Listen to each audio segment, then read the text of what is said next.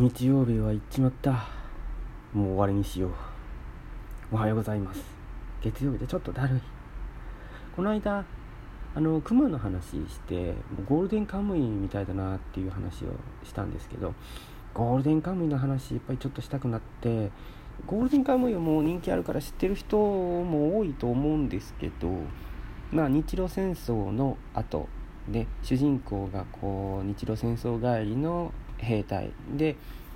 まあ、兵隊の格好はそのままだけども除隊しててで砂金取りに北海道に来たんですけどそれが金塊が隠された場所があるっていう話をしてですねでアイヌのあの女の子と一緒にコンビを組んで金塊を探すっていう話なんですよね。で金塊の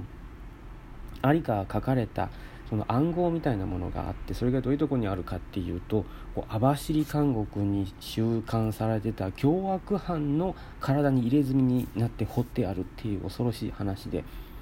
だから金塊を探すためにはその囚人を捕まえたり、まあ、味方にしたりしないといけないっていう結構えげつない話なんですけどね。でまあその北海道の山の中を行きますから熊は出るわその囚人はまた襲っては来るわ近海は争奪戦になりますから。でも怖い怖い兵隊のねもう最高もう最高なすごいキャラクターたちがね襲ってくるっていう。でまたこれがあのアイヌの女の子がと主人公とのほっこりするやり取りと、まあ、熊の出てくるドキドキとものすごいサイコパス野郎変態たちが出てきてもうこの飽きさせないんですよね。ものすごいこう波状攻撃でこうほっこりと殺伐ともうハラハラドキドキのもうジェットコースターなんですよね。やっぱすごい話だなと思うんですけど。でまあ好きな話も結構あのー、いっぱいあるんですけどアニメの方で、まあ、漫画でもアニメでも、あの、どっちでも見てるんですけどアニメの方はやっぱり声が入るからまたすごいいいんですよね。あ途中に出てくるこう谷垣っていうそのマタギが出てくるんですよね。あの東北のあの漁師やってて今は兵隊っていう人でそれがねその身の上話みたいなのがものすごい良くて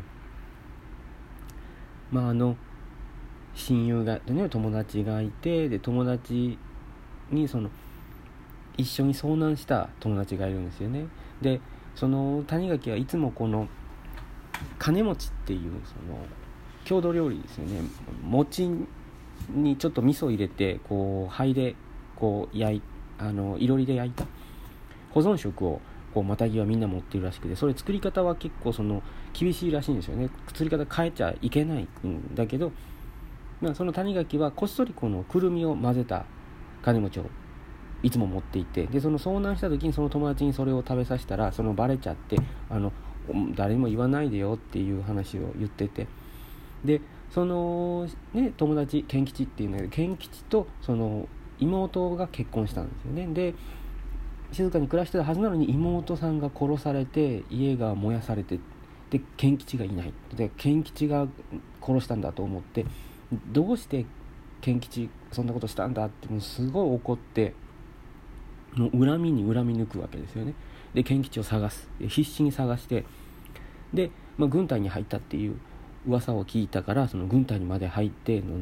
どうしても探すわけですよね。でもなかなか見つからない。で203高地に行くんですよね。ものすごい激戦区で,、まあ、その戦場で出会うんですよね。戦場でそのロシア兵がこう爆弾を体に巻いてあの飛び込んでくるっていう塹壕の中にねこれであのたくさんあの死んだらしいんですけど、まあ、そういうねロシア兵が突っ込んできたんですよね。銃で撃っても止まらないってそこに隣の壕からすぐ近くから賢吉が飛び出してきたでその賢吉が友達がねでその友達がそのロシア兵と一緒にこうロシア兵を止め体で止めてそれで爆発したのでもう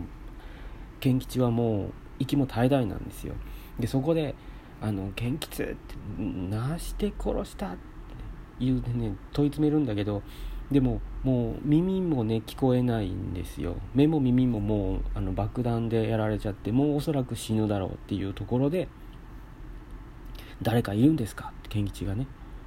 でもう聞こえていたらあの秋田の兄というところに住む谷垣さんにこれを伝えてくださいっていうその実はその訳をそこで話すんですよね。でそれがやどうしてもそうしないといけなかったわけがあって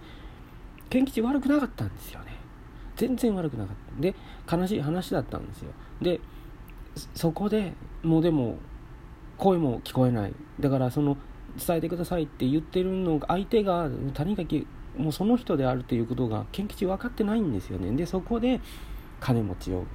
一口食べさせるんですよね。そしたらくるみの入った金持ち